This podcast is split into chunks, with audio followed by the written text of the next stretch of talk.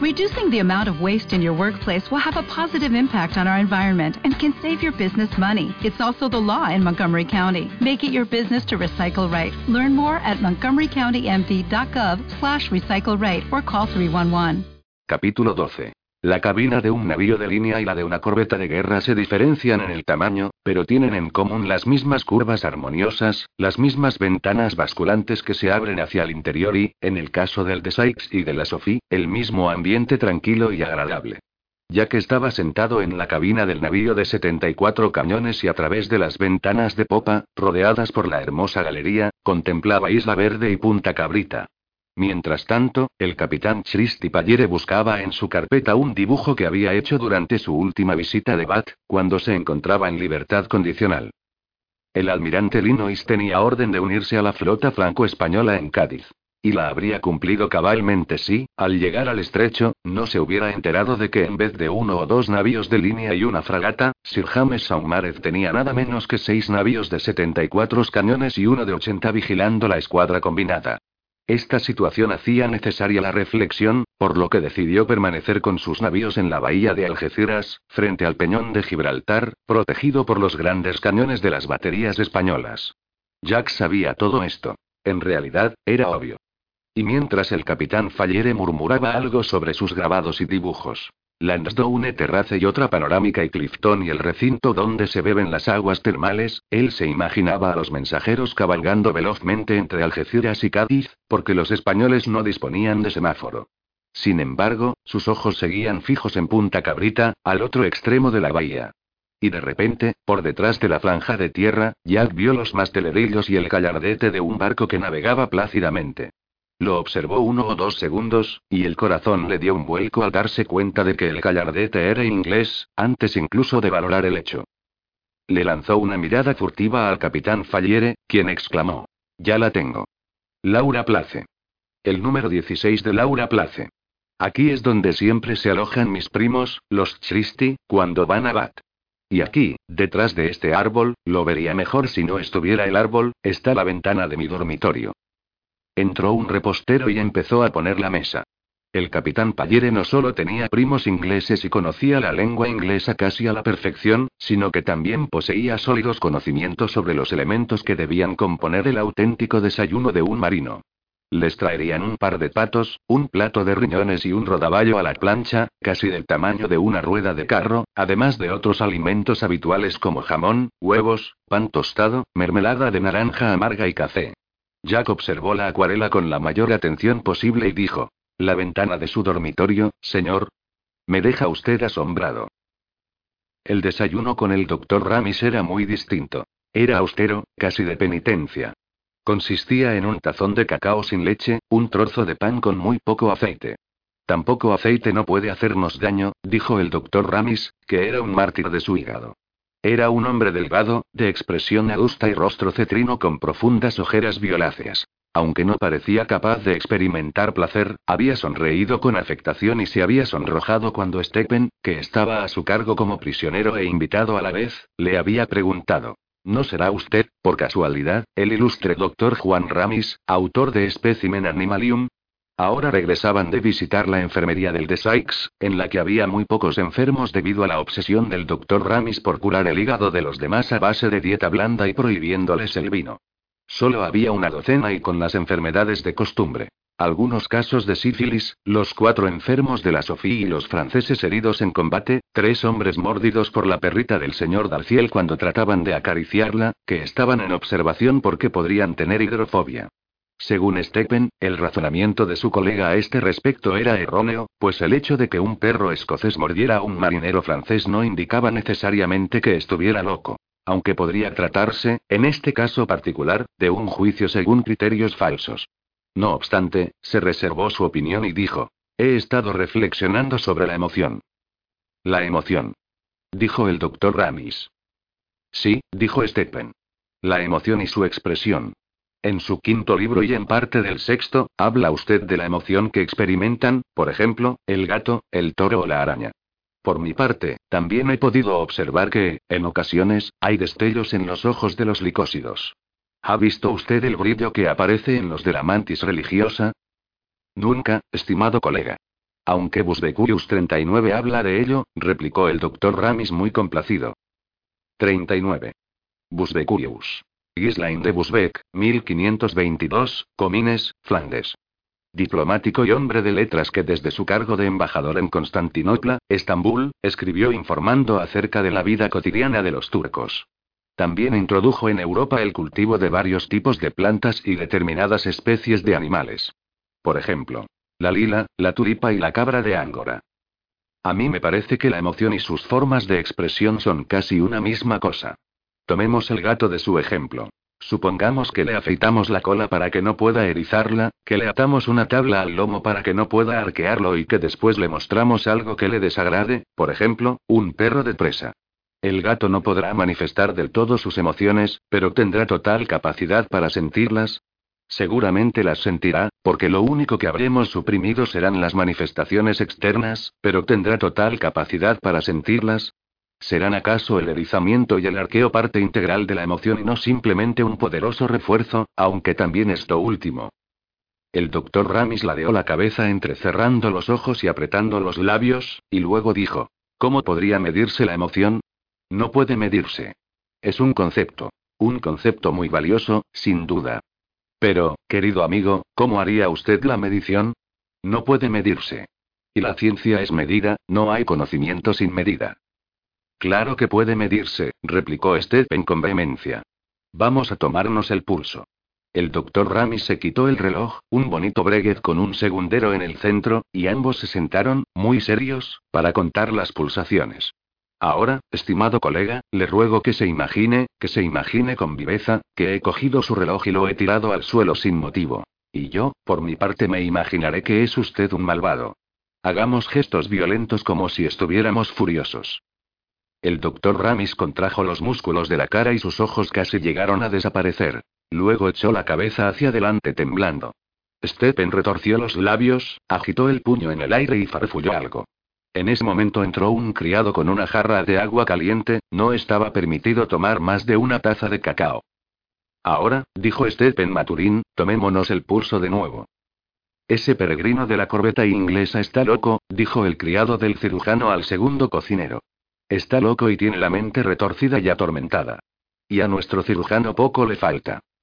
No me parece una prueba concluyente, dijo el doctor Ramis, pero es muy interesante.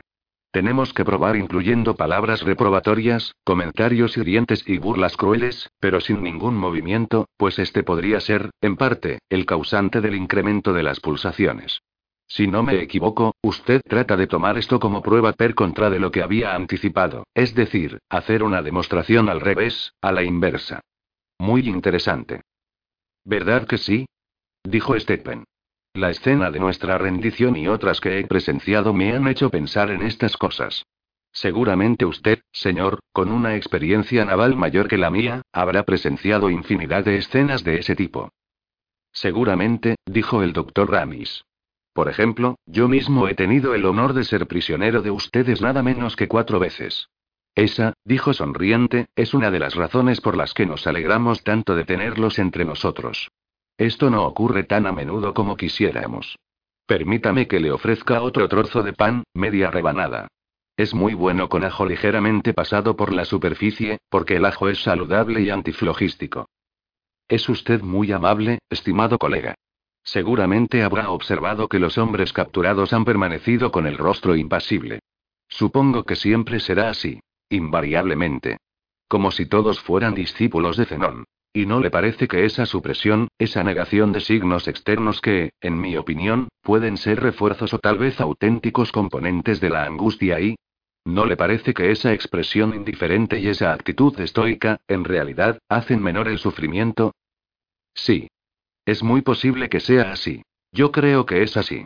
Había hombres a bordo a quienes conocía íntimamente, y estoy convencido de que sin eso que podría llamarse ceremonia de rendición se les hubiera partido el I. Señor, señor, señor.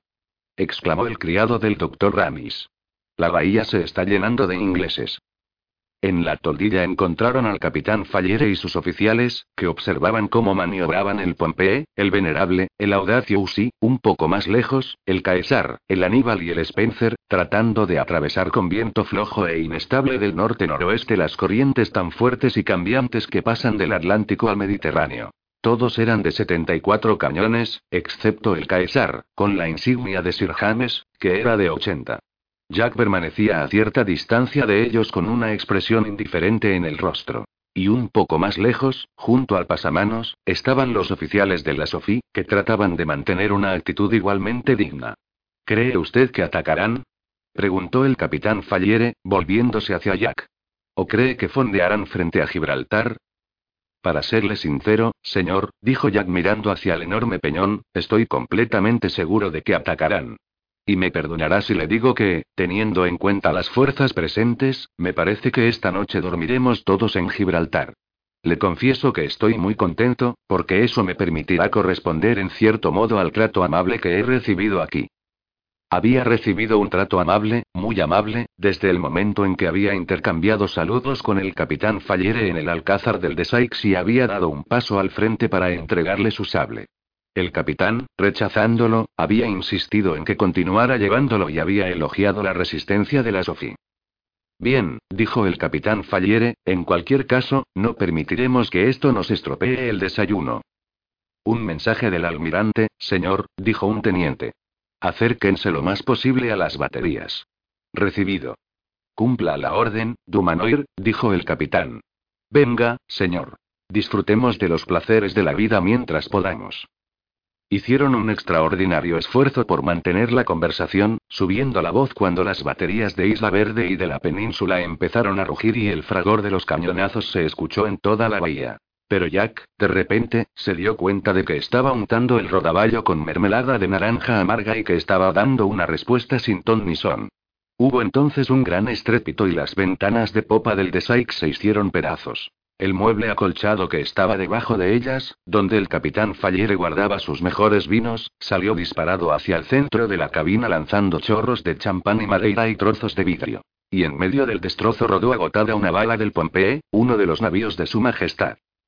Quizás sería mejor que subiéramos a cubierta, dijo el capitán Fallere. La posición de los navíos era curiosa. El viento se había encalmado. El Pompey se había deslizado por detrás del de Sykes para fondear por la amura de estribor del formidable, el buque insignia francés, y le disparaba con furia mientras este era llevado hacia la costa con espías para que pudiera sortear los traicioneros bancos de arena. El venerable, por falta de viento, se había detenido a media milla del formidable y el de Sykes y los atacaba por babor enérgicamente, mientras el Audacious, según Jack podía ver a través de la humareda, estaba paralelo al indomptable, a unas 300 o 400 yardas. El Caesar, el Aníbal y el Spencer hacían todo lo posible por atravesar la zona donde la calma alternaba con rachas de viento del oeste-noroeste. Los navíos franceses disparaban con regularidad. Y al fondo de la bahía, desde la torre del almirante, al norte, esta isla verde, al sur, las baterías de la costa disparaban incesantemente con gran estrépito, mientras las grandes cañoneras españolas, de valor incalculable en esta calma por su movilidad y su experto conocimiento de los arrecifes y las fuertes corrientes, se acercaban a los navíos enemigos fondeados para acribillarlos. Las columnas de humo se alejaban de tierra moviéndose ora hacia un lado, ora hacia otro, y a menudo ocultaban el peñón al fondo de la bahía, y los tres barcos que estaban en alta mar. El viento se entabló y pudieron vérselas sobre juanetes y juanetes del Caesar por encima de la negra humareda. En el navío estaba izada la insignia del almirante Saumárez y ondeaban banderas de señales que ordenaban fondear para apoyo mutuo. Jack vio que este dejaba atrás al Audacious, viraba y pasaba muy cerca del de Sykes. La nube de humo que lo rodeaba se hizo más densa, ocultándolo todo. Hubo un gran resplandor, como el de un relámpago, en medio de aquella masa oscura y una bala a la altura de las cabezas golpeó de lleno una fila de infantes de marina en la toldilla del de Sykes. Las cuadernas del potente navío temblaron por la fuerza del impacto de los cañonazos, pues al menos la mitad de la andanada lo había alcanzado. Este no es lugar para un prisionero, pensó Jack. Miró con expresión respetuosa al capitán Falliere, a modo de despedida, y se fue al alcázar. Vio a Babington y al joven Ricketts junto al pasamanos con aire dubitativo y exclamó: Abajo los dos. Este no es el momento de hacerse el valiente, es una tontería exponeros a que os maten nuestras propias balas de cadenas. Y ya se escuchaba el silbido de una de ellas acercándose. Los condujo abajo, al pañol de cabos. Luego se dirigió al jardín, es decir, al retrete de los oficiales. Ese no era el lugar más seguro del mundo, pero no había mucho sitio para un espectador en las entrecubiertas de un navío de guerra en combate, y él deseaba ansiosamente seguir el desarrollo de la batalla. El Aníbal había fondeado delante del Caesar, atravesando la línea que formaban los navíos franceses, aproados al norte, y lanzaba sus descargas contra el Formidable y las baterías de Santiago. El formidable apenas disparaba ya, y esto era una suerte porque el Pompey había borneado a causa de la corriente y ahora tenía la proa dirigida hacia el costado del formidable, de tal forma que solo podría dispararle con los cañones de estribor a las baterías de tierra y a las cañoneras. El Spencer estaba todavía lejos, a la entrada de la bahía. Pero aún así, había cinco navíos de línea atacando a los tres del enemigo y, a pesar de la artillería española, las cosas iban muy bien. A través de un claro que el viento del oeste-noroeste había hecho en la humareda, Jack pudo ver el Aníbal. El navío levó anclas, se hizo a la vela en dirección a Gibraltar y luego, tan pronto como alcanzó suficiente velocidad, viró y se dirigió hacia donde estaba el buque insignia francés para pasar entre este y la costa disparando sin cesar. Igual que en el Nilo, pensó Jack. En ese momento, el Aníbal encalló y quedó situado justo frente a los potentes cañones de la torre del almirante. La nube de humo se hizo más densa. Y luego, cuando por fin se disitó, pudieron verse los botes que se acercaban desde los otros navíos ingleses y un ancla bajando. El Aníbal, con gran estrépito, disparaba furiosamente contra tres baterías de tierra y contra las cañoneras, y con los cañones delanteros de babor y los cañones de proa atacaba al formidable. Jack se dio cuenta de que había juntado las manos con tal fuerza que le resultaba muy difícil separarlas. La situación no era muy mala, ni mucho menos desesperada. El viento del oeste había amainado y ahora una ligera brisa del nordeste dividía en dos la nube de humo producida por la pólvora. El Caesar levó el ancla, y rodeando el venerable y el Audacious se aproximó al indomptable, que estaba detrás del de Sykes, y le disparó los más potentes cañonazos que se habían oído hasta entonces. Jack no pudo averiguar cuál era el mensaje de las banderas de señales que llevaba izadas, pero seguramente se trataba de levar anclas y virar, junto con atacar al enemigo más de cerca. También había una señal a bordo del buque insignia francés, levar anclas y encallar, ya que ahora el viento permitía a los ingleses adentrarse más en la bahía y era mejor arriesgarse a quedar varados que el desastre total. Esta señal era más fácil de obedecer que la de Sir James, pues el viento continuaba soplando en la zona donde se encontraban los franceses mientras que se había encalmado donde estaban los ingleses y, además, los franceses ya habían sacado todos los cabos para ser remolcados y docenas de botes se acercaban a ellos desde tierra. Jack oyó las órdenes y el estruendo de las pisadas justo encima de él. Y cuando el de Sykes viró para poner apresuradamente rumbo a tierra, pasó ante su vista toda la bahía llena de humo y con restos de la batalla flotando. El navío encalló en un arrecife, justamente frente a la ciudad, con una sacudida tan brusca que Jack perdió el equilibrio. El indomptable, que había perdido el mastelero de Belachó, ya estaba varado en Isla Verde o muy cerca y el buque insignia francés, aunque Jack no podía verlo desde donde se encontraba, seguramente también estaba encallado.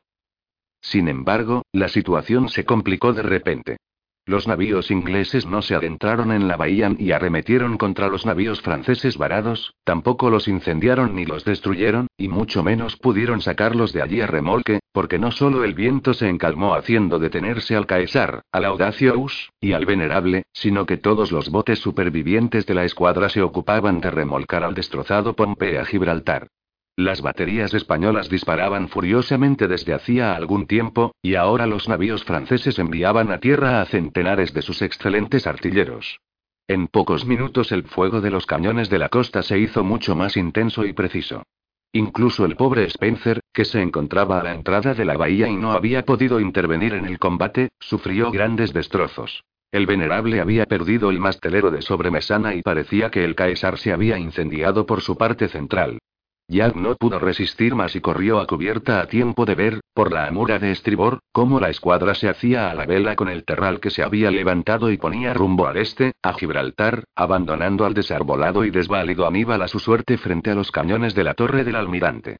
Este disparaba todavía, pero no podría hacerlo durante mucho más tiempo. Cayó el mástil que le quedaba y poco después también su bandera descendía vacilante.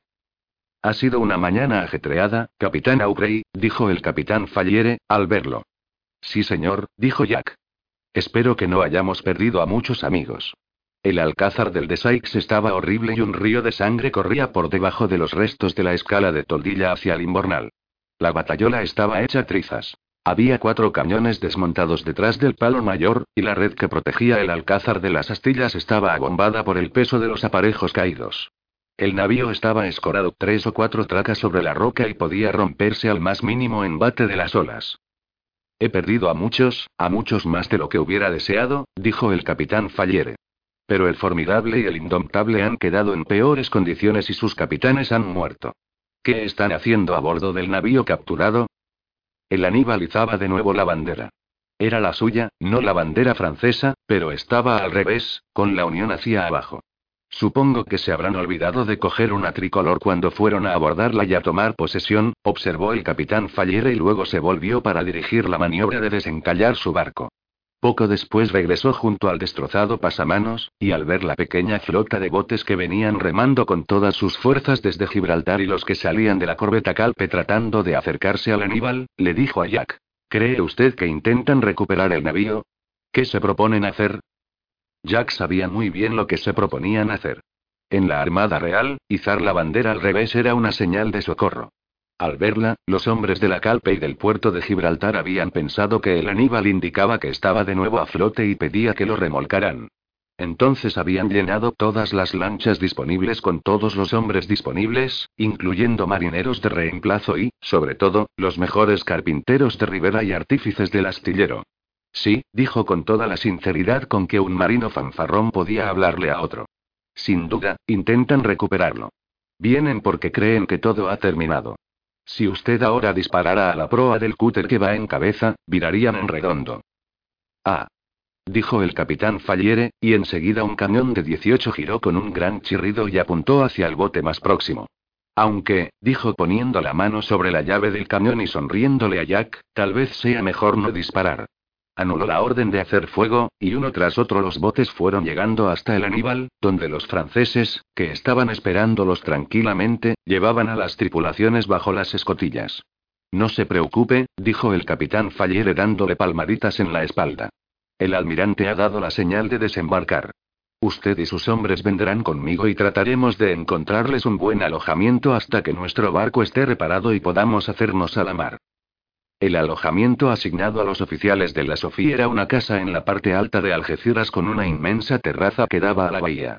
A la izquierda de esta se encontraba Gibraltar, a la derecha Punta Cabrita y de frente el borroso perfil de África.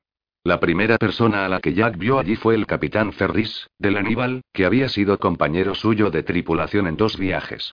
Ferris estaba de pie, con las manos tras la espalda, observando su barco desarbolado. Jack había comido con él en una ocasión hacía tan solo un año, pero apenas podía reconocerlo.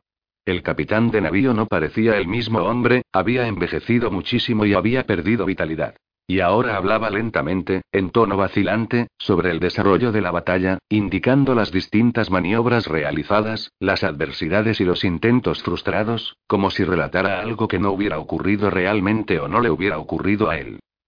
Así que usted, Aubrey, estaba a bordo del de Sykes, dijo tras una pausa. ¿Sufrió muchos daños? Por lo que he podido deducir, no tan graves como para dejarlo incapacitado para navegar, señor. No recibió muchos disparos por debajo de la línea de flotación ni los palos machos resultaron demasiado dañados. Si no hace agua, enseguida estará reparado, pues tiene una excelente tripulación y sus oficiales son expertos marinos. ¿Cuántos hombres cree usted que ha perdido? Muchos, seguramente. Pero aquí viene mi cirujano, que lo sabrá mejor que yo. Le presento al doctor Maturin. El capitán Ferris. Por Dios, Stephen.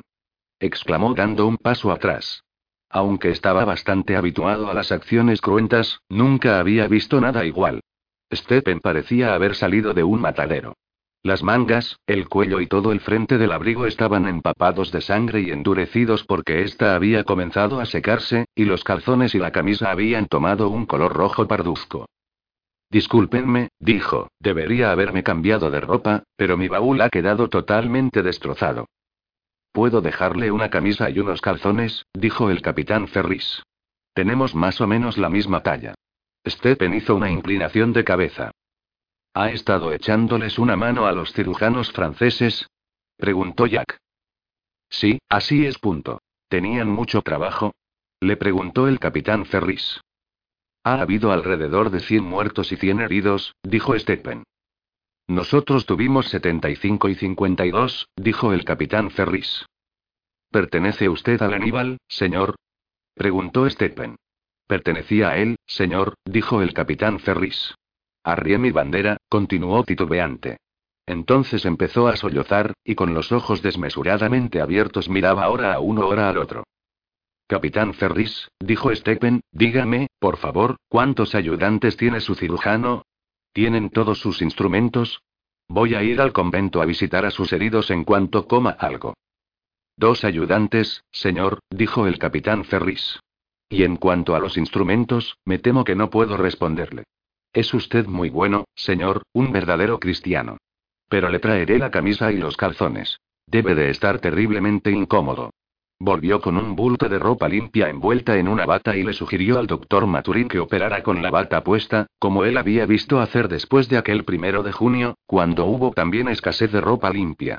Poco después, bajo la vigilancia de centinelas de amarillo y rojo apostados a la puerta, varias criadas con ojos asustados les sirvieron la comida, rara y bastante pobre, y ellos se sentaron a la mesa. Ferris dijo. Cuando haya atendido a mis pobres hombres, cuando haya terminado de ocuparse de ellos, doctor Maturín, si le queda un poco de paciencia, sería muy caritativo por su parte que me recetara algún preparado de adormidera o mandrágora.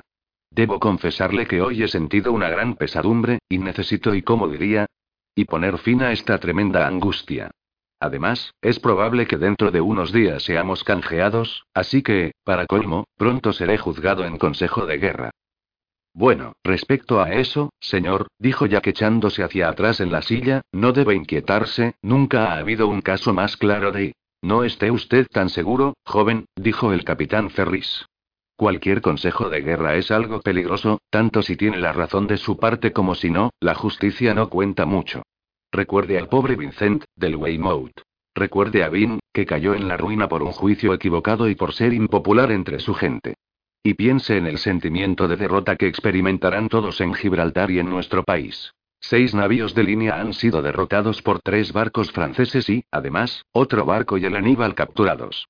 La aprensión del capitán Ferris le pareció a Jack una especie de herida, el resultado de haberse quedado encallado y haber tenido que soportar durante horas, desarbolado y desválido, el incesante fuego de tres baterías de tierra, un navío de línea y una docena de potentes cañoneras. Stephen tuvo el mismo pensamiento, aunque configurado de manera algo distinta. ¿Qué juicio es ese del que habla? preguntó más tarde. ¿Es real o imaginario? No es imaginario, es muy real, dijo Jack. Pero si él no ha hecho nada mal. Nadie puede decir que huyó o que no luchó lo más duramente que pudo. Pero perdió su barco. Todo capitán de un barco del rey que pierde su barco debe ser juzgado en consejo de guerra. Comprendo. Sin duda, en su caso será una mera formalidad. En su caso sí, dijo Jack. Sus temores son infundados. Parece que tuviera una pesadilla estando despierto. Pero al día siguiente, cuando Jack bajó con el señor Darciel para ver a los tripulantes de la Sofía en aquella iglesia de culto diferente al de ellos y decirles que en el peñón ondeaba la bandera en señal de tregua, los temores le parecieron más razonables, no algo producido por la imaginación. Les dijo que tanto ellos como los hombres del Aníbal iban a ser canjeados y que a la hora de cenar ya estarían en Gibraltar, así que comerían guisantes deshidratados y tasajo de caballo, no más comidas raras.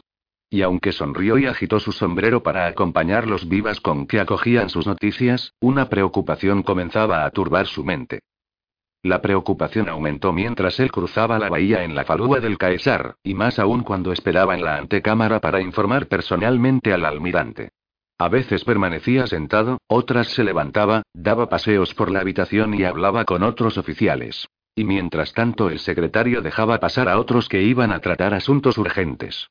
Se sorprendió al recibir tantas felicitaciones por la batalla con el cacafuego, que ahora le parecía tan lejana como si hubiera ocurrido en otra vida. Pero las felicitaciones, aunque numerosas y amables, eran un poco superficiales, porque en Gibraltar había una actitud general de severa condena, un profundo abatimiento, gran dedicación a la ardua tarea por realizar y discusiones estériles sobre lo que se debía haber hecho.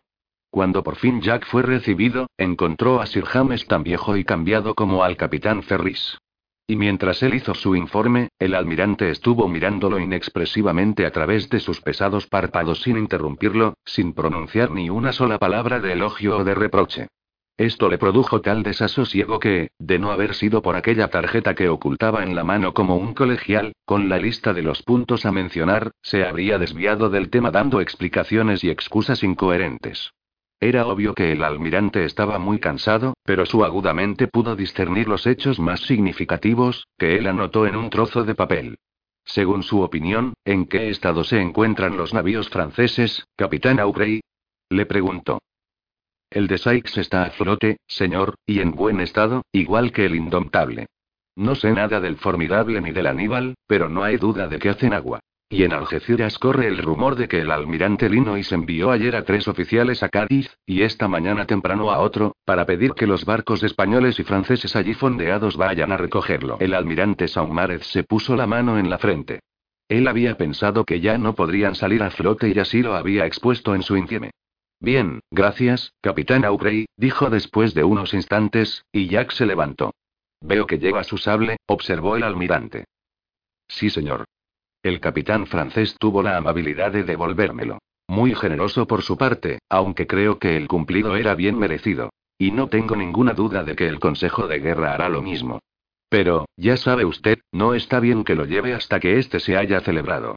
Nos ocuparemos de su caso tan pronto como sea posible. El pobre Ferris tendrá que ir a nuestro país, desde luego, pero a usted podremos juzgarlo aquí.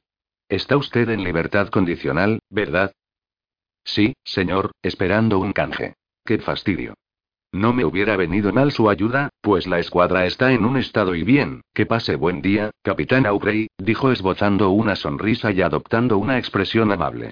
Recuerde que está usted en libertad condicional. Le ruego que tenga discreción. Lo sabía perfectamente, aunque de un modo teórico, pero aquellas palabras lo enfrentaron con la realidad y se le encogió el corazón. Recorrió las abarrotadas calles de Gibraltar sintiéndose muy infeliz y cuando llegó a la casa donde se alojaba, se quitó el sable, lo empaquetó de cualquier manera y se lo envió al secretario del almirante con una nota. Luego salió a dar un paseo. Tenía la impresión de estar desnudo y deseaba pasar desapercibido. Los oficiales del Aníbal y de la Sofía estaban en libertad condicional. Esto significaba que habían dado palabra de honor de no atentar contra España ni contra Francia mientras esperaban ser canjeados por prisioneros franceses de igual rango y que simplemente eran prisioneros en un entorno más agradable. En los días que siguieron se sintió tremendamente triste y solo, aunque a veces salía a dar un paseo con el capitán Ferris, con sus guardiamarinas o con el señor Dalciel y su perrita. Le resultaba muy raro estar apartado de la actividad del puerto y de la escuadra en un momento como aquel, cuando todos los hombres en buen estado de salud y muchos que no deberían haber dejado el lecho, trabajaban con ahínco para reparar los navios. El puerto, allí abajo, parecía una colmena, un hormiguero. En cambio, en lo alto de aquella montaña rocosa donde crecía una finísima hierba, entre la muralla mora y la torre cercana a la cueva de los monos, él estaba solo, haciéndose reproches, y lleno de dudas y ansiedad. Había leído los últimos números del boletín oficial, pero en ninguno se mencionaba el triunfo de la Sofí ni su derrota. Solo había encontrado un par de referencias en los periódicos, pero desvirtuando los hechos, y un párrafo en la revista del Caballero que presentaba la acción como un ataque sorpresa, eso era todo. En los boletines aparecían 12 ascensos, pero no estaban ni el suyo ni el de Pullings, así que había acertado al apostar que la noticia de la captura de la Sofía llegaría a Londres al mismo tiempo que la de la captura del cacafuego, sino antes, porque la buena noticia, suponiendo que se hubiera perdido su informe, suponiendo que éste hubiera estado en la bolsa que él mismo había hundido a 90 brazas frente al cabo Roch, solo podía haber llegado en un despacho de Lord Kate, desde el otro extremo del Mediterráneo, cerca de Turquía. Así que no era posible que le dieran un ascenso hasta después del Consejo de Guerra. Nunca un prisionero había sido ascendido. ¿Y qué pasaría si el juicio le era adverso? No se sentía muy tranquilo. Si Arte había orquestado todo esto, había tenido un endemoniado éxito, mientras que él se había comportado como un simplón, como un perfecto idiota. Era posible que hubiera tanta maldad y tanto ingenio en aquel enano cornudo, le habría gustado poder comentar esto con Stephen, porque Stephen era una persona de buen juicio. Por primera vez en su vida, ya dudaba de su capacidad de razonamiento, su inteligencia y su agudeza. El almirante no lo había felicitado. ¿Significaba eso que el criterio oficial era ahí? Por su parte, Stephen no creía que estar en libertad condicional le impedía ayudar en el hospital naval. Más de 200 hombres de la escuadra habían resultado heridos, y él pasaba en el hospital casi todo el tiempo. Tiene usted que andar, le había dicho a Jack. Por lo que más quiera, suba a esos empinados cerros, atraviese el peñón de un extremo a otro, una y otra vez, con el estómago vacío. Está usted obeso, le tiemblan las rodillas cuando anda. Debe usted de pesar 225 o 235 libras. Desde luego, estoy sudando como una yegua de parto, pensó sentándose a la sombra de una enorme roca. Se secó el sudor, se desabrochó el cinturón y luego, intentando distraerse, cantó una balada que hablaba de la batalla del Nilo. Anclamos junto a ellos, valientes y libres como leones. Qué maravilloso fue ver sus palos y obenques caer. Entonces el valiente Leander, de 54 cañones a la proa del Franklin, disparó con enorme fragor. Una tremenda paliza, chicos, le dio, causando gran destrucción, y el navío francés, implorando clemencia, su bandera arrió. La melodía era encantadora, pero la inexactitud de la letra lo disgustaba. Su querido Leander tenía 52 cañones, lo sabía muy bien porque había dirigido el fuego de ocho de ellos. Entonces cantó otra de sus canciones navales favoritas. Ocurrió no hace mucho una terrible refriega, fue el día de San Jaime, y todo empezó dando un golpe con el puño, puño, puño, con el puño, puño, puño. De repente, un mono que estaba en una roca no muy lejana le lanzó un mojón. Cuando él trataba de levantarse para responderle, el mono comenzó a dar gritos y a agitar con furia su arrugada mano. Entonces él, que se sentía muy desanimado, volvió a sentarse. Señor, señor gritó Babington, que subía rápidamente por las rocas. Su cara estaba enrojecida por el esfuerzo de subir y gritar. Mire el bergantín. Señor, mire allí, al otro lado del cabo. El bergantín era el Pasley. Lo reconocieron enseguida. El bergantín de alquiler Pasley, un hermoso velero, se acercaba atacallando con el fuerte viento del noroeste. Eche un vistazo, señor, dijo Babington dejándose caer sobre la hierba indisciplinadamente y pasándole un pequeño catalejo de bronce. La lente no tenía mucho aumento, pero podía verse claramente la bandera que ondeaba en uno de los palos del Pasley, con el mensaje enemigo a la vista. Ahí están, señor, dijo Babington señalando las centelleantes gavias que se recortaban sobre la oscura curva de la costa, al final del estrecho. Adelante exclamó Jack y comenzó a ascender, jadeando y gimiendo, para llegar a la cima, y se dirigió tan rápido como pudo hacia la torre, el punto más alto del peñón. Había en ella algunos albañiles trabajando, un oficial de artillería de la guarnición con un espléndido telescopio y algunos soldados. El oficial de artillería, muy cortésmente, le ofreció a Jack el telescopio. Jack lo apoyó en el hombro de Babington, lo enfocó con cuidado y, mirando a través de él, dijo: Ahí está el supero. Y la Tames. Luego dos navíos españoles de tres puentes. Uno de ellos lleva la insignia del vicealmirante, es el Real Carlos, estoy casi seguro. Son de 74 cañones. No, uno es de 74 y el otro probablemente de 80. El argonauta, dijo uno de los albañiles. Otro de tres puentes. Y tres fragatas, dos francesas. Estaban sentados en silencio, observando la tranquila procesión. El Super y mantenían su posición, justo a una milla por delante de la escuadra combinada que atravesaba el estrecho, y los bellos y enormes navíos españoles de primera clase avanzaban inexorablemente como el sol. Los albañiles se fueron a comer. El viento roló al oeste. La sombra de la torre se desplazó 25 grados. Al doblar Punta Cabrita, el Superb y la fragata pusieron rumbo a Gibraltar, mientras que los navíos españoles orzaron para entrar en Algeciras. Y ahora Jack pudo ver que el buque insignia era realmente el Real Carlos, de 112 cañones, uno de los más potentes navíos que surcaban los mares, y también que uno de los navíos de tres puentes tenía una potencia similar, y que el tercero era de 96 cañones. Era una formidable escuadra, con 474 cañones grandes, sin contar los ciento y tantos de las fragatas, y todos los navíos estaban asombrosamente bien gobernados. Anclaron en una zona donde los protegían los cañones de las baterías españolas, quedando tan bien dispuestos como si el rey fuera a pasar revista. Hola, señor. Dijo Mouet. Pensé que estaría aquí y le he traído un pastel. Oh, gracias, gracias. exclamó Jack. Estoy muerto de hambre, lo confieso. Y enseguida cortó un trozo y se lo comió. ¿Cómo había cambiado la armada? Pensaba mientras cortaba otro pedazo. Cuando él era guardia marina no se le hubiera ocurrido nunca hablarle a su capitán, ni mucho menos llevarle pasteles. Y si se le hubiera ocurrido, no se hubiera atrevido a hacerlo. ¿Puedo sentarme en la peña con usted, señor? Le preguntó Moet sentándose. Han venido para ayudar a salir a los franceses, supongo. ¿Cree usted que vamos a ir por ellos, señor? El Pompey no estará listo para volver a hacerse a la mar hasta dentro de tres semanas, dijo Jack dubitativo. El Caesar ha sufrido muchos daños y tiene que ser arbolado de nuevo. Pero aunque estuvieran a punto antes de que el enemigo se hiciera la vela, solo tendríamos cinco navíos de línea frente a diez, o nueve si no contamos el Aníbal. Es decir, nuestros 376 cañones contra más de 700 de la escuadra combinada. Y también tenemos menos tripulantes que ellos. Pero usted iría por ellos, ¿verdad, señor? Dijo Babington. Y los dos guardiamarinas rieron alegremente. Yad movió la cabeza meditabundo y Moruet dijo. Como cuando los arponeros cercan y atacan, en hiperbóreos mares a la ballena adormecida. Qué enormes son esos navíos españoles. Los tripulantes del Caesar han pedido que se les permita trabajar día y noche, señor. El capitán Brenton dice que pueden trabajar todo el día, pero por la noche solo la mitad que esté de guardia. Están preparando fogatas de enebro en el muelle para tener luz. Y fue junto a una de esas fogatas que Jack se encontró con el capitán Keats del Super, con dos de sus tenientes y un civil.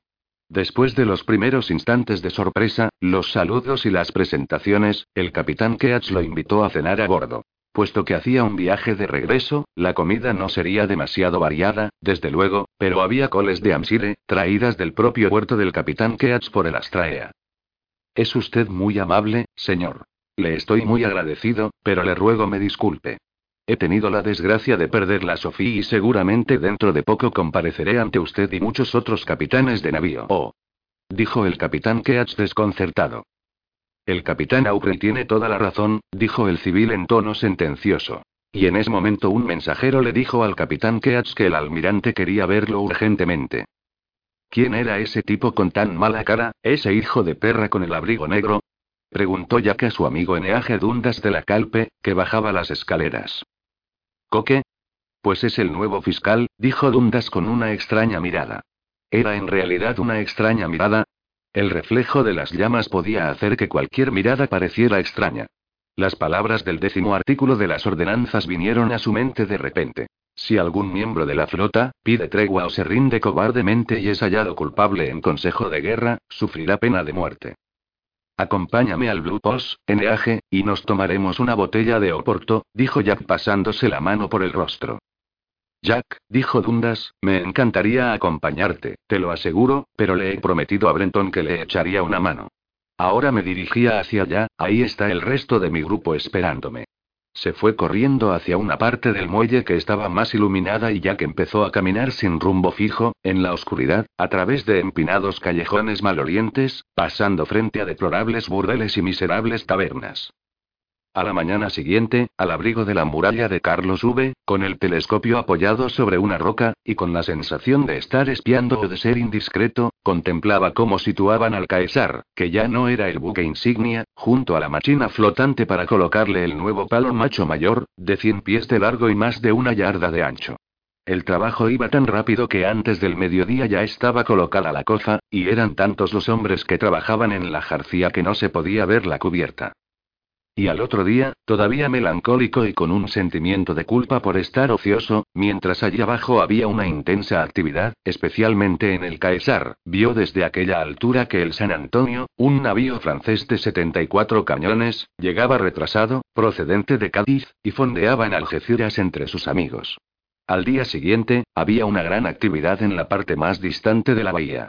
Numerosos botes iban y venían entre los doce navíos de la flota combinada, se envergaban nuevas velas, se subían a bordo las provisiones, y se izaban unas tras otras las banderas de señales en los buques insignia. En Gibraltar también había una gran actividad, incluso más intensa. No había esperanzas para el Pompey, pero el Audacious estaba casi preparado del todo, mientras que el Venerable, el Spencer y, desde luego, el Super, estaban listos para el combate, y el Caesar estaba ya en las últimas fases de su reparación y posiblemente en 24 horas estaría listo para zarpar. Durante la noche comenzó a soplar levante, el viento que los españoles tanto deseaban, el viento que los llevaría directamente fuera del estrecho, una vez hubieran doblado Punta Cabrita, y que los conduciría a Cádiz. Al mediodía, el primero de los navíos de tres puentes largó el velacho y comenzó a separarse del grupo. Luego lo siguieron los demás. Levaron anclas y zarparon uno tras otro a intervalos de 10 o 15 minutos para reunirse después frente a Punta Cabrita. El Caesar seguía amarrado en el muelle. Estaban cargándolo con pólvora y balas, y todos a bordo, oficiales, marineros, civiles y soldados de la guarnición, trabajaban afanosamente y en silencio. Finalmente toda la flota combinada se puso en camino. Incluso su presa, el Aníbal, con una jarcía provisional, se dirigía hacia la punta remolcado por la fragata francesa Indiene. Y a bordo del Caesar se escucharon las agudas notas del pífano y el violín cuando la tripulación comenzó a dar vueltas al cabrestante para sacar del muelle el navío, ya preparado para la guerra. Se escucharon clamorosos vivas en la abarrotada orilla, desde las baterías, las murallas y las laderas llenas de espectadores. Y cuando los vivas cesaron, la banda de la guarnición tocó tan alto como pudo. Vamos, animad a nuestros chicos, que enviamos en busca de gloria y, y los infantes de marina del Caesar les respondieron con la canción Bretones a vencer. Como fondo a aquellas voces se oía el pífano. Era algo extremadamente conmovedor. Cuando el Caesar pasó bajo la popa del Audacious, hizo de nuevo la insignia de Sir James e inmediatamente después la bandera con la señal. Levar anclas y prepararse para la batalla. La ejecución de esta orden fue tal vez la maniobra naval más hermosa que Jack vio en su vida. Todos esperaban la señal, todos estaban preparados, moviendo arriba y abajo los cables. Y en un espacio de tiempo increíblemente corto, se elevaron las anclas y las velas desplegadas formaron enormes pirámides en los palos, mientras la escuadra, cinco navíos de línea, dos fragatas, una corbeta y un bergantín, se alejaba del peñón para alinearse frente a él, por favor. Jack salió de aquella aglomeración y se dirigió al hospital pensando en convencer a Stephen para que subiera lo alto del peñón con él. Cuando estaba a medio camino, vio a su amigo corriendo por la calle desierta. ¿Ya ha salido del muelle? preguntó Stephen desde lejos. ¿Ha empezado el combate?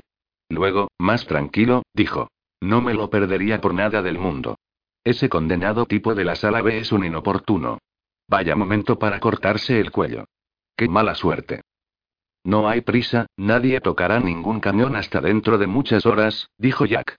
Pero siento que no haya podido ver zarpar al Caesar, ha sido un grandioso espectáculo. Suba al cerro conmigo y veremos perfectamente las dos escuadras. Venga. Pasaré por la casa donde me alojo para coger un par de telescopios y una capa. Por la noche refresca. Muy bien, dijo Stephen después de pensarlo un momento. Puedo dejar una nota. Y nos llenaremos los bolsillos de jamón, así usted no pondrá mala cara ni dará respuestas tajantes. Mírelos ahí, dijo Jack deteniéndose de nuevo para tomar aliento. Todavía por favor. Los veo perfectamente bien, dijo Stephen, que iba subiendo rápidamente a unos 100 metros por delante de él. Por favor, no se detenga tan a menudo. Vamos. Oh, Dios mío, Dios mío dijo Jack por fin, mientras se dejaba caer a la sombra de la roca que ya le era familiar. Qué rápido anda usted. Bien, ahí están. Sí, sí, ahí están. Sin duda es un magnífico espectáculo. Pero ¿por qué están situados con la proa en dirección a África? ¿Y por qué solo llevan las mayores y las gavias con este viento suave? Ese de ahí incluso está poniendo en facha la gavia mayor. Es el supero. Lo hace para mantenerse en su posición y no adelantar al almirante, porque es un velero excelente, ¿sabe? El mejor de la flota. Ah. Creo que ha sido una maniobra muy hábil y acertada. ¿Por qué no se hacen a la vela y arriban? Oh. No lucharán frente a frente. Probablemente no habrá ningún tipo de acción a la luz de día. Sería una completa locura atacar la línea de batalla en este momento. El almirante quiere que el enemigo salga de la bahía y vaya hacia el estrecho, así él tendrá espacio para maniobrar y lanzarse sobre este, que no podrá virar. Luego, si se mantiene este viento, intentará aislar su retaguardia cuando éste se encuentre ya en alta mar. Y parece que sopla un auténtico levante de los que duran tres días. Mire, el Aníbal no puede doblar el cabo. ¿Lo ve? Irá a parar a la costa directamente. La fragata está pasando mucho trabajo. Están virándole la proa. Con cuidado y así está bien y las velas se hinchan y largad el foque, vamos y así. Está retrocediendo. Permanecieron sentados en silencio, y podían oír a su alrededor otros grupos, de los muchos que estaban diseminados por el peñón. Escuchaban comentarios sobre el cambio del viento, la probable estrategia a seguir, el peso exacto del conjunto de cañones que había en cada bando, la gran precisión de la batería francesa y las corrientes que habría frente al cabo Trafalgar. La flota combinada, ahora con nueve navíos de línea y tres fragatas, había facheado para formar la línea de batalla, con los dos grandes navíos españoles de primera clase en la retaguardia, y ahora navegaba derecho hacia el oeste con el viento en popa. Un poco antes, todos los barcos de la escuadra inglesa habían virado a la vez obedeciendo una señal, y ahora se deslizaban por estribor con poco velamen. Jack mantenía el telescopio dirigido hacia el navío insignia, y en cuanto vio que en este izaban una bandera de señal murmuró, Allá vamos. Y apareció la señal. De pronto, el velamen desplegado se duplicó, y unos minutos después la escuadra perseguía a franceses y españoles. Jack la veía alejarse y hacerse cada vez más pequeña. Oh, Dios mío, cuánto me gustaría estar con ellos. Dijo Jack con desesperación. Y diez minutos más tarde gritó. Mire, el super va en cabeza. Debe de haberlo llamado el mismo almirante. Las alas de las juanetes del Superba aparecieron como por arte de magia a babor y estribor. ¿Cómo vuela? Dijo Jack y bajó el telescopio para limpiarlo, porque se veía borroso a través de él. Pero esto no era debido a sus lágrimas ni a la suciedad, sino a que estaba oscureciendo. Allí abajo ya estaba oscuro. Un rojizo anochecer inundaba la ciudad y por todas partes se encendían luces. Ahora podían verse luces de faroles dirigiéndose a lo alto del peñón, desde donde tal vez podría verse la batalla. Y al otro lado de la bahía, los destellos de las luces de Algeciras dibujaban una curva luminosa. ¿Qué le parece si nos comemos un poco de jamón? dijo Jack. Stephen dijo que, en su opinión, el jamón podía resultar bueno para combatir el desánimo. Y cuando ya llevaban un buen rato comiendo en la oscuridad, con sus pañuelos extendidos sobre las rodillas, dijo, me han dicho que voy a ser juzgado por la pérdida de la Sophie. Jack no había pensado en el consejo de guerra hasta aquella mañana temprano, cuando se había comprobado que la escuadra combinada salía. Ahora este volvía a su mente produciéndole un sobresalto, y le hacía sentir una sensación muy desagradable y una punzada en el estómago. Sin embargo, solo respondió. ¿Quién le ha dicho eso? Supongo que han sido los médicos del hospital. Sí, punto. En teoría tienen razón, desde luego. El proceso, oficialmente, recibe el nombre de juicio del capitán, los oficiales y tripulación del barco. Se les pregunta formalmente a los oficiales si tienen alguna acusación contra el capitán, y al capitán si tiene alguna contra los oficiales. Pero obviamente, lo que se juzga es mi conducta. No tiene nada de qué preocuparse, se lo aseguro, le doy mi palabra. Nada en absoluto. Oh. Me declararé enseguida culpable, dijo Stephen. Y añadiré que en aquel instante estaba sentado en el depósito de la pólvora con un farol sin cristal, que deseaba la muerte del rey, dilapidaba los medicamentos, fumaba tabaco y hacía un uso fraudulento de las raciones de la enfermería. ¡Qué absurda tontería! Se rió a gusto, me sorprende que un hombre tan sensato como usted le dé importancia a ese asunto. Oh, no me importa. exclamó Jack. ¡Qué mentiroso! dijo Stephen afectuosamente para sus adentros. Después de una larga pausa, Jack dijo. Me parece que usted no considera a los capitanes de navío y almirantes personas muy inteligentes. Le he oído decir cosas bastante duras sobre los almirantes, y también sobre los grandes hombres. Bueno, no hay duda de que algo lamentable suele ocurrirles con la edad a los grandes hombres y a los almirantes, e incluso también a los capitanes de navío. Una especie de atrofia, un debilitamiento de la mente y el corazón. Creo que se debe ahí.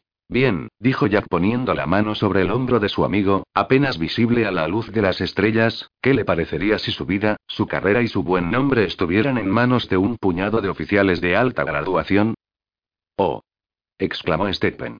Pero lo que tenía que decir no pudo escucharse, porque en un punto del horizonte, en dirección a Tánger, apareció un intenso resplandor semejante a la ráfaga de luz de un rayo.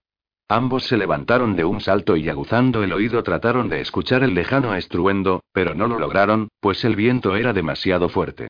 Entonces volvieron a sentarse y dirigieron los telescopios al oeste, hacia el mar. Pudieron distinguir dos fuentes de luz a unas 20 o 25 millas de distancia, apenas separadas un grado una de otra. Luego vieron una tercera, una cuarta y una quinta, y finalmente una enorme mancha roja que nos movía. Hay un barco incendiado, dijo Jack con horror, y su corazón latía tan fuerte que apenas podía mantener enfocado el rojo resplandor con el telescopio. Quiera Dios que no sea uno de los nuestros. Quiera Dios que hayan mojado el pañol de municiones. Un enorme fogonazo iluminó el cielo deslumbrándolos y apagando el brillo de las estrellas. Y casi dos minutos más tarde, llegó hasta ellos el ensordecedor estruendo de la explosión, que fue prolongado largamente por su propio eco en la costa africana. ¿Qué ha sido eso? preguntó Stephen al fin. El barco explotó, dijo Jack, y vino a su mente con toda nitidez el recuerdo de la batalla del Nilo y del interminable momento en que el Oriente explotó, el recuerdo de miles de detalles que creía haber olvidado, algunos de ellos espantosos. Y aún estaba recordando todo esto cuando una segunda explosión, que parecía mayor que la anterior, hirió la oscuridad. Y después nada. Ni la más remota luz, ni el fogonazo de un cañón. El viento era cada vez más fuerte y la luna subía en el cielo apagando el brillo de las estrellas más pequeñas. Tras unos instantes, algunas luces de faroles comenzaron a descender, otras permanecieron donde estaban y otras incluso subieron más arriba. Jack y Stephen, sin embargo, se quedaron en el mismo lugar. Al amanecer, estaban aún bajo la roca. Jack escudriñaba el estrecho, ahora desierto y en calma, con el catalejo y Stephen Maturín dormía plácidamente. Ni una palabra, ni una señal. Un mar silencioso, un cielo silencioso y de nuevo un viento traicionero que hacía dar la vuelta completa al compás. A las siete y media Jack acompañó a Stephen al hospital y, revitalizado con un poco de café, volvió a subir al cerro. En sus viajes de subida y bajada había llegado a conocer todos los vientos que soplaban en el sendero, y la roca en la que se apoyaba se había convertido en algo tan familiar para él como un abrigo viejo.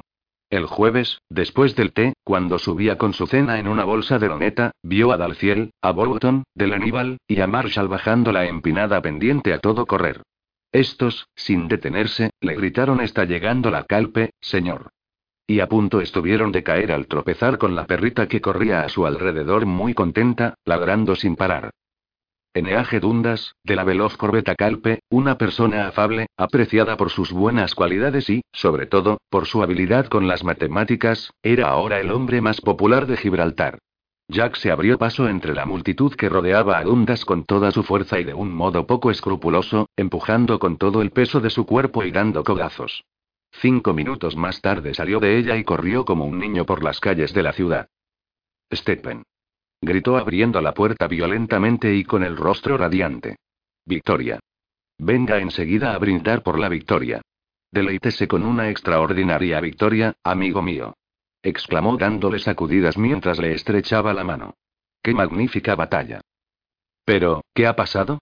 Preguntó Stephen limpiando lentamente el bisturí y cubriendo la hiena africana.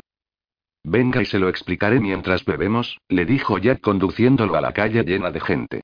Allí hablaban en tono vehemente, reían, intercambiaban saludos y se daban palmaditas en la espalda unos a otros. Y allá abajo, en el nuevo malecón se oía el sonido de los victores.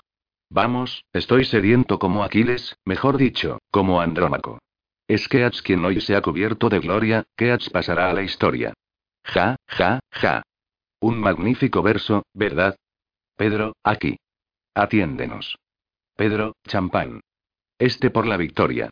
Y este por Keats y el supero. Este por el almirante Saumarez. Pedro, trae otra botella. Este otra vez por la victoria. Tres veces tres. Hurra.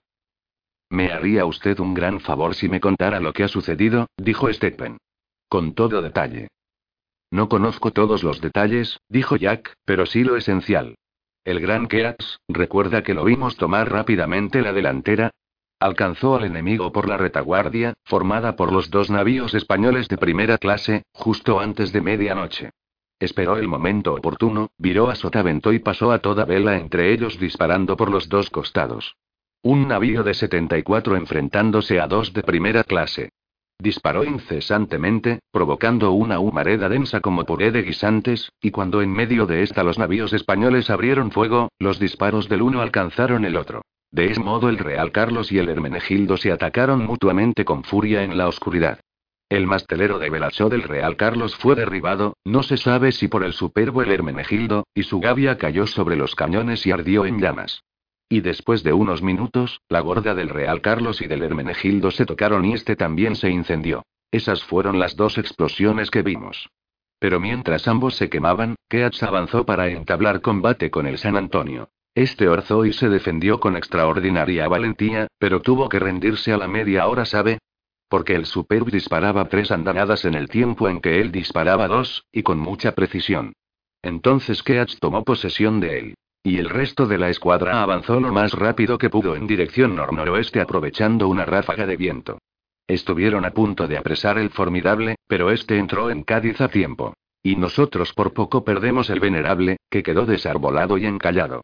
Pero han logrado desencallarlo y ahora está de regreso con una jarcía provisional, con un botalón de ala como palo de mesana. Ja, ja, ja. Allí están Dalciel y Marshall. Eh. Dalciel. Marshall. Eh, aquí. Vengan a brindar por la victoria. A bordo del Pompey apareció la bandera. El cañón disparó, los capitanes se reunieron para el consejo de guerra. Era una ocasión solemne, y a pesar de la brillantez del día, el enorme regocijo que había en tierra y las sonrisas de todos a bordo, los capitanes de navío olvidaron su alegría y, con la gravedad de los jueces, subieron por la borda para ser saludados con la debida ceremonia y conducidos a la gran cabina por el primer oficial. Jack ya estaba a bordo, desde luego. Pero el suyo no iba a ser el primer caso a juzgar. En la parte izquierda del comedor, separada del resto de la habitación por un mamparo, había un capellán. Tenía una expresión atribulada, caminaba de un lado a otro y a veces recitaba jaculatorias muy bajito, juntando las manos. Era una lástima que se hubiera arreglado tanto y se hubiera afeitado hasta sacarse sangre, porque si tan siquiera la mitad del informe general sobre su comportamiento era cierta, no había ninguna esperanza para él. En el momento en que se oyó el siguiente cañonazo, el capitán de artillería se llevó al capellán. Hubo una pausa, uno de esos largos períodos en que el tiempo parece haberse detenido. Los demás oficiales hablaban en voz baja. También ellos iban vestidos con esmero, todos con la misma elegancia que hacían posible el cuantioso dinero de las presas y los mejores tenderos de Gibraltar. ¿Iban así por respeto al Consejo de Guerra? ¿O porque la ocasión lo requería? ¿Acaso por sentirse un poco culpables, para aplacar al destino? Hablaban en voz muy baja, con ecuanimidad, y miraban a Jack de vez en cuando. El día anterior, cada uno de ellos había recibido una notificación oficial y la habían traído doblada o enrollada. Después de un rato, Babington y Ricketts, en una de las esquinas, empezaron a cambiar por obscenidades las palabras de la notificación, mientras Moet escribía y tachaba algo al dorso de la suya, contando sílabas con los dedos y moviendo la boca como si articulara palabras. Lucock miraba al frente, al vacío. Steppen se entretenía en buscar con la vista, aunque infructuosamente, una pulga de rata color rojo oscuro sobre el suelo de loneta a cuadros. La puerta se abrió y Jack volvió bruscamente a la realidad. Cogió su sombrero y, agachando la cabeza, entró en la gran cabina seguido por la fila de oficiales. Se detuvo en el centro de la estancia, se puso el sombrero bajo el brazo y saludó con la cabeza al tribunal. Primero al presidente, luego a los capitanes que estaban a su derecha y finalmente a los que estaban a su izquierda. El presidente inclinó la cabeza levemente e invitó a tomar asiento al capitán Aubrey y a los oficiales. Un infante de marina colocó una silla para Jack algo más adelantada que las de los oficiales. Jack se sentó haciendo un movimiento para echar hacia adelante el inexistente sable, mientras el fiscal leía el documento que autorizaba la convocatoria del Consejo de Guerra. Esto había durado bastante tiempo, y Steppen, mientras tanto, había estado observando detenidamente la cabina de un lado a otro. Esta era como una versión ampliada de la cabina privada del de Sykes, que feliz se sentía de que el de Sykes estuviera a salvo. Que también era muy hermosa, estaba bien iluminada y tenía las mismas ventanas curvas de popa, la misma inclinación de las paredes hacia adentro, el recogimiento de costados del barco, y arriba los mismos vaos macizos pintados de blanco que iban de un lado a otro formando perfectas curvas. Era una estancia cuya estructura no guardaba relación con la geometría de una casa. En el extremo opuesto a la puerta, paralela a las ventanas, había una mesa larga, a la cual estaban sentados los miembros del consejo, de espaldas a las ventanas. El presidente estaba en el centro y tres capitanes de navío a cada lado. En una mesa frente a estos estaba el fiscal con casaca negra, y en otra más pequeña, a la izquierda, un escribiente. Y aún más a la izquierda había un espacio acordonado para espectadores.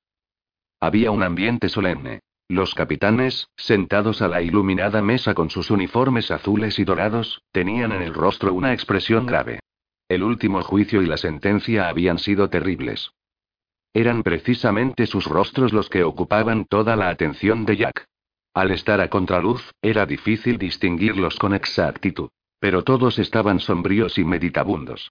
Conocía a Keats, Or, Brenton, Grenville, ¿era posible que Grenville le estuviera guiñando su único ojo o era un parpaleo involuntario? Desde luego, era un parpaleo. Cualquier otra señal hubiera sido una falta de respeto. El presidente, desde que se había obtenido la victoria, parecía tener 20 años menos. Sin embargo, su rostro permanecía impasible y sus párpados caídos impedían conocer qué expresaban sus ojos. A los otros capitanes los conocía de nombre. Uno de ellos, que era zurdo, hacía garabatos. Ya que estaba cegado por la ira. La voz del fiscal continuaba como una monótona cantinela. La Sophie, antigua corbeta de Su Majestad, a la cual se le había ordenado proceder ahí considerando lo descrito, que aproximadamente a cuadragésimo o, trigésimo séptimo cuadragésimo n, cerca del cabo Rogi, dijo ante la absoluta indiferencia de los asistentes. Este hombre ama su trabajo, pensó Stephen. Pero qué voz más horrible tiene. Es casi imposible que lo entiendan. Farfulla, como todos los abogados, por deformación profesional. Y estaba reflexionando sobre las enfermedades relacionadas con las profesiones, sobre los corrosivos efectos de la rectitud en los jueces, cuando de pronto observó que la postura de Jack, rígida al principio, era ahora más relajada. Y a medida que continuaron las formalidades, la relajación se hizo más evidente. Jack tenía una expresión adusta, temible y extrañamente sosegada. Su postura, con la cabeza inclinada ligeramente y los pies juntos, contrastaba con la perfección de su uniforme, y Stephen tuvo el fuerte presentimiento de que estaba a punto de ocurrir un desastre. El fiscal había llegado allí para hacer una investigación sobre la conducta de John Aubrey, capitán de la Sophie, antigua corbeta de Su Majestad, así como la de sus oficiales y su tripulación, por la pérdida de la susodicha corbeta, que fue capturada el día 3 del corriente por una escuadra francesa al mando del almirante Linois, y la cabeza de Jack estaba aún más baja. ¿Hasta qué punto tiene uno derecho a influir en sus amigos? Se preguntó Stephen, y escribió en una esquina de un papel. Nada le proporcionaría mayor placer a H que usted explotara indignado en este instante y se lo pasó al segundo oficial señalándole a Jack. Marshall se lo pasó a Dalciel y este a Jack, que lo leyó y, volviéndose hacia Stephen con expresión sombría, sin dar muestras de haberlo comprendido, sacudió la cabeza. Inmediatamente después, Charles Stirling, el capitán de más alto rango y presidente del Consejo de Guerra, carraspeó y dijo: le ruego, capitán Aubrey, que explique las circunstancias de la pérdida de la antigua corbeta de Su Majestad, la Sophie. Jack se puso en pie, miró atentamente a toda la fila de capitanes que lo juzgaban, tomó aliento y dijo con una voz más fuerte de lo normal, con fluidez, deteniéndose a pequeños intervalos, y con un extraño tono, áspero, como el de quien manda a alguien al diablo, como si se dirigiera a un grupo de hombres que fueran sus acérrimos enemigos. Alrededor de las seis de la madrugada del día 3 del corriente, vimos al este, cerca del Cabo Roche, tres navíos grandes que parecían franceses y una fragata, que poco después comenzaron a perseguir a la Sophie. La Sophie se encontraba entre la costa y los barcos que la perseguían, es decir, a barlovento de los barcos franceses. Intentamos alejarnos a toda vela y, empleando los remos, ya que el viento era muy flojo, mantenernos a barlovento del enemigo. Pero viendo que, a pesar de nuestros esfuerzos por navegar velozmente, los barcos franceses se acercaban con mucha rapidez y que habían virado en diferentes direcciones, de modo que cualquiera de ellos podría ganar distancia según rolara el viento, y dándonos cuenta de la imposibilidad de huir, debido a la falta de viento, a las nueve lanzamos por la borda los cañones y otros objetos que estaban en cubierta. Y tras esperar el momento oportuno, cuando teníamos por la aleta al navío francés más cercano, arribamos y largamos las alas. Pero comprobamos que los navíos franceses seguían navegando a una velocidad mayor que la nuestra, a pesar de no haber largado las alas. Y cuando el navío más cercano estaba a tiro de mosquete, di la orden de arriar la bandera, aproximadamente a las 11 de la mañana, con viento que rodaba al este y después de recibir varias andanadas del enemigo que arrancaron el mastelerillo de Juanete Mayor y la verga del Velacho y cortaron varios cabos.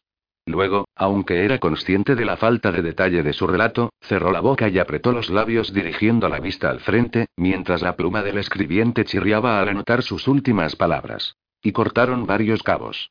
Hubo una breve pausa. El presidente miró a su derecha y a su izquierda, carraspeó y comenzó a hablar de nuevo. El escribiente hizo una rápida rúbrica después de cabos y se apresuró a continuar. Pregunta del tribunal. Capitán Aubrey, ¿tiene usted algún motivo para censurar a sus oficiales o demás miembros de su tripulación? Respuesta. No. Todos los hombres a bordo se esforzaron al máximo. Pregunta del tribunal. Oficiales y miembros de la tripulación de la SOFI, ¿tienen ustedes algún motivo para censurar la conducta de su capitán? Respuesta. No. Que se retiren los testigos, excepto el teniente Dalciel, dijo el fiscal. Inmediatamente los guardiamarinas, el segundo oficial y Stephen se encontraron de nuevo en el comedor y se sentaron cada uno en un rincón, en silencio. Y por un lado llegaban desde la enfermería los gritos del capellán, había intentado suicidarse, mientras por el otro continuaba escuchándose el rumor del juicio. Todos estaban profundamente preocupados por la inquietud, la ansiedad y la rabia de Jack. Lo habían visto tan imperturbable en circunstancias similares que la emoción que él sentía en ese momento los había sorprendido tremendamente y había alterado su capacidad de razonamiento. Ahora podían oír su voz, que en tono formal pero airado, y más potente que el resto de las voces en el juicio, decía. Nos disparó el enemigo varias andanadas, ¿y a qué distancia estábamos cuando disparó la última? La respuesta del señor Darciel llegó a través del mamparo como un murmullo ininteligible. Es un miedo totalmente irracional, dijo Stephen Maturín mirándose la palma de la mano, húmeda y pegajosa. No es más que otro ejemplo de y porque bien sabe Dios que si hubieran querido hundirlo, le habrían preguntado qué hacía usted allí. Aunque, en realidad, entiendo muy poco de asuntos navales. Miró al segundo oficial a los ojos en busca de consuelo, pero no lo encontró. Doctor Maturín, dijo el infante de Marina abriendo la puerta. Stephen entró despacio y procuró tardar en prestar juramento para poder detectar la atmósfera de la sala, dando tiempo al escribiente para que terminara de anotar con su chirriante pluma la declaración de Dalciel. Pregunta. ¿Se acercaba a las sin las alas desplegadas? Respuesta. Sí. Pregunta del tribunal. ¿Parecía que navegaba mucho más rápidamente que ustedes? Respuesta. Sí, los dos. Doctor Maturín, cirujano de la SOFI, convocado y bajo juramento. Pregunta del tribunal. ¿Es cierta, a su juicio, la declaración de su capitán respecto a la pérdida de la SOFI? Respuesta. Sí, lo es. Pregunta del tribunal. ¿Sabe usted lo bastante sobre asuntos navales para reconocer si se hicieron toda clase de esfuerzos para escapar de los perseguidores de la SOFI? Respuesta. Sé muy poco de asuntos navales, pero me pareció que todas las personas que iban a bordo se esforzaron al máximo. Vi al capitán al timón, y a los oficiales y la tripulación del barco remando. Pregunta del tribunal. ¿Estaba usted en cubierta cuando se arrió la bandera y a qué distancia estaba el enemigo en el momento de la rendición? Respuesta.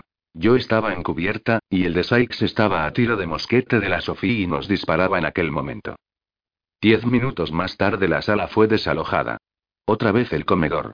Esta vez, en la puerta no hubo dudas sobre quién debía pasar primero, porque Jack y el señor Darcier ya estaban allí. Todos estaban allí, pero ninguno pronunciaba palabra. Era posible que en la habitación de al lado se oyeran risas, o tal vez el sonido venía de la sala de oficiales del Caesar. Una larga pausa. Una larguísima pausa. Luego el infante de Marina en la puerta. Por favor, caballeros. Entraron todos.